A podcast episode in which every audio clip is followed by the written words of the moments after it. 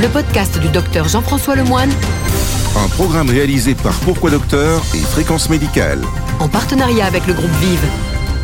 Bonjour à toutes et à tous. Au sommaire de mon podcast, sale temps pour la technocratie, les digues craquent de tous côtés, tant en Europe qu'en France, l'interprétation des différents pays des effets secondaires du vaccin AstraZeneca en est encore l'illustration habituelle.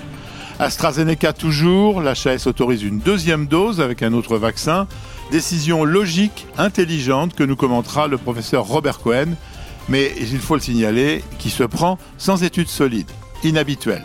Enfin, c'est une des stars de la déprogrammation, l'intervention chirurgicale pour réduire un anévrisme. La technique est si parfaite qu'on en parle peu, mais le risque demeure. La recherche dans ce domaine est vive et se dirige vers le repérage du gène à l'origine des ruptures d'anévrisme, ce qui pourrait sauver la vie de milliers de Français. Chaque semaine, retrouvez toute l'actualité santé, En partenariat avec le groupe Vive.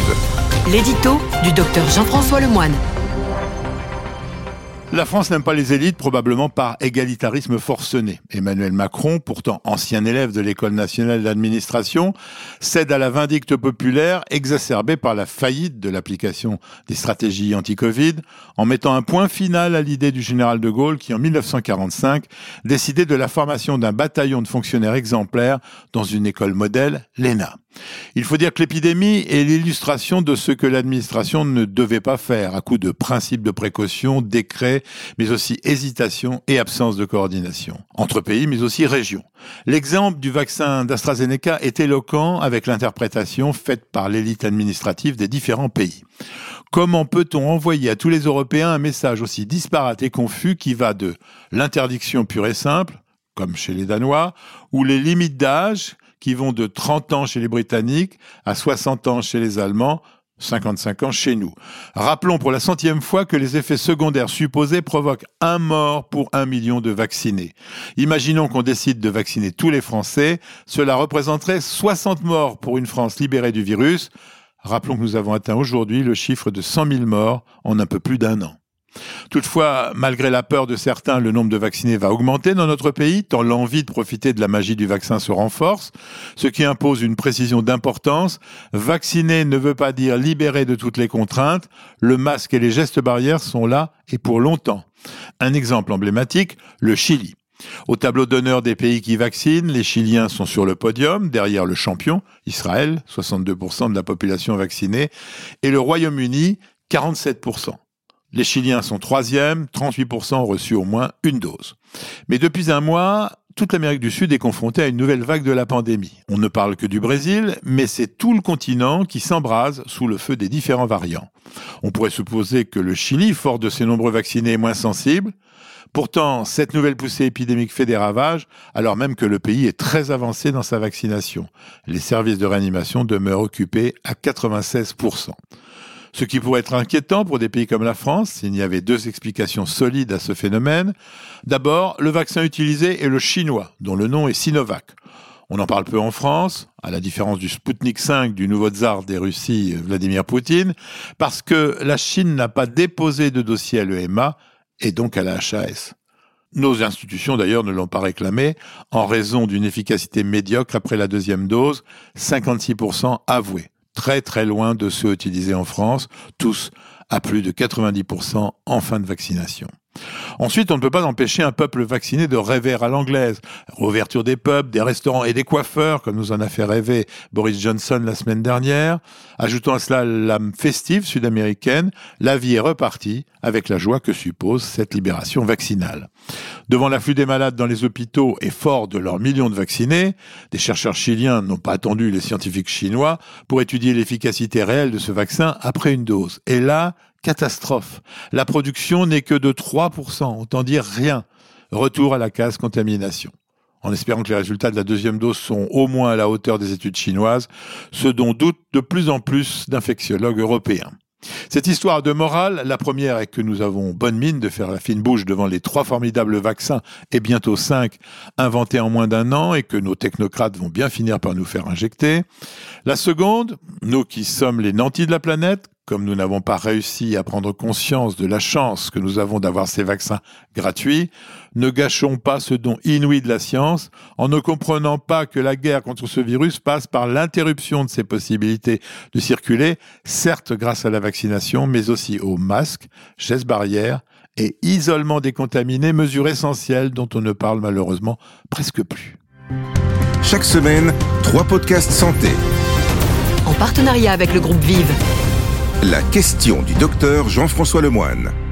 Depuis l'annonce de l'interdiction de vacciner des moins de 55 ans avec le vaccin d'AstraZeneca, nous sommes assaillis de questions, tant de médecins que de patients d'ailleurs, qui, ayant reçu la première dose avant l'interdiction, se demandent bien comment faire pour la deuxième injection. La réponse vient de leur être donnée ce matin par le ministre de la Santé lui-même. Il est d'ailleurs personnellement un de ceux qui sont dans ce cas. La deuxième dose se fera, mais avec un vaccin à ARN messager, Moderna ou Pfizer.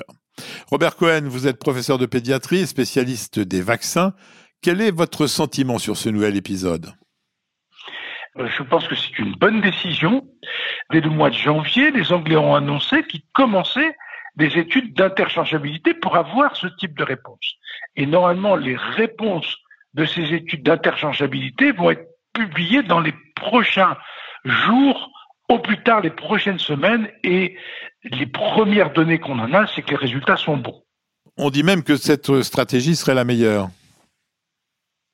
La surprise, qui n'était pas une surprise immunologiquement, c'est que les gens qui avaient fait une maladie à coronavirus, quand on leur a fait une dose de vaccin ARN, ils ont monté les anticorps comme ceux qui avaient reçu une première dose de vaccin. Le fait qu'on suscite une immunité contre le spike par la maladie naturelle ou par un autre vaccin, le deuxième vaccin à ARN agit comme un rappel de cette immunité précédente.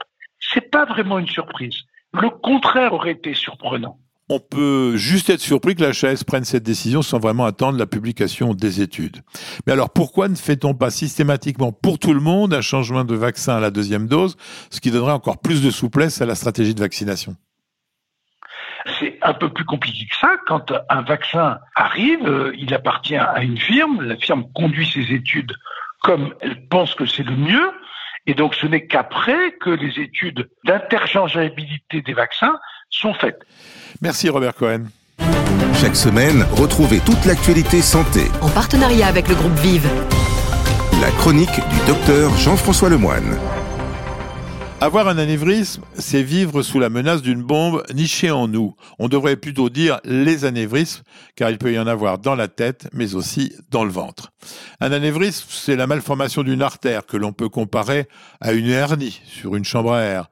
Toutes les artères peuvent théoriquement présenter un jour cette malformation, qui en fait ne touche que deux vaisseaux, certaines artères du cerveau, et surtout, et on ne parlera que cela aujourd'hui, l'aorte abdominale, la plus grosse artère de notre corps, nichée au plus profond de notre ventre.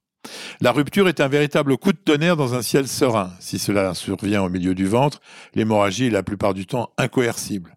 En France, plus de 10 000 personnes meurent chaque année d'une rupture d'anévrisme.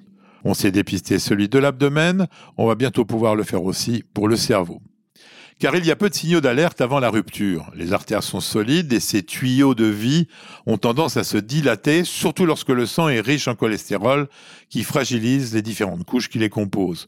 La pression forme dans sa partie terminale un anévrisme. Celui qui en souffre ne ressent rien, d'autant que niché au plus profond de notre ventre ou du cerveau, cette hernie a de la place pour se développer tranquillement. Sur plusieurs années, il n'existe aucun symptôme qui puisse alerter.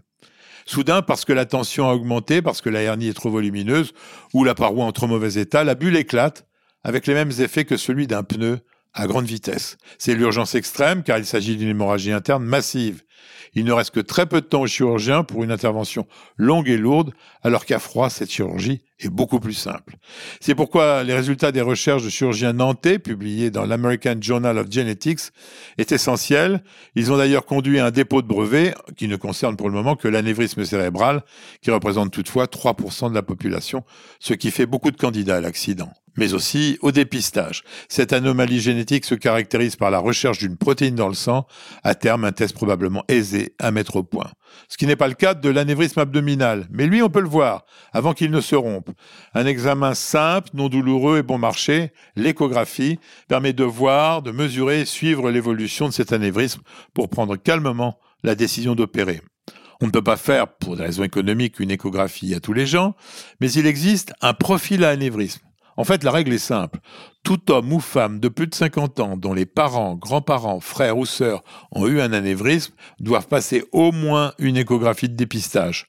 On la conseille généralement aux hommes de plus de 60 ans et aux femmes du même âge si elles sont fumeuses ou hypertendues.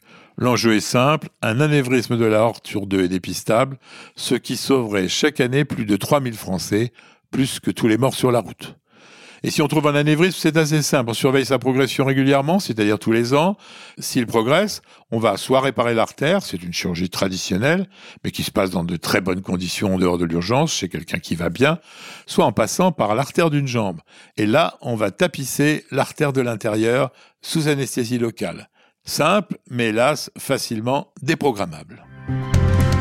Chaque semaine, trois podcasts santé. En partenariat avec le groupe Vive. Le journal du docteur Jean-François Lemoine. Ainsi se termine ce podcast le plus sincère et véridique possible. On se retrouve la semaine prochaine. En attendant, portez-vous bien. Le podcast du docteur Jean-François Lemoine. Un podcast produit par Pourquoi Docteur et Fréquence Médicale.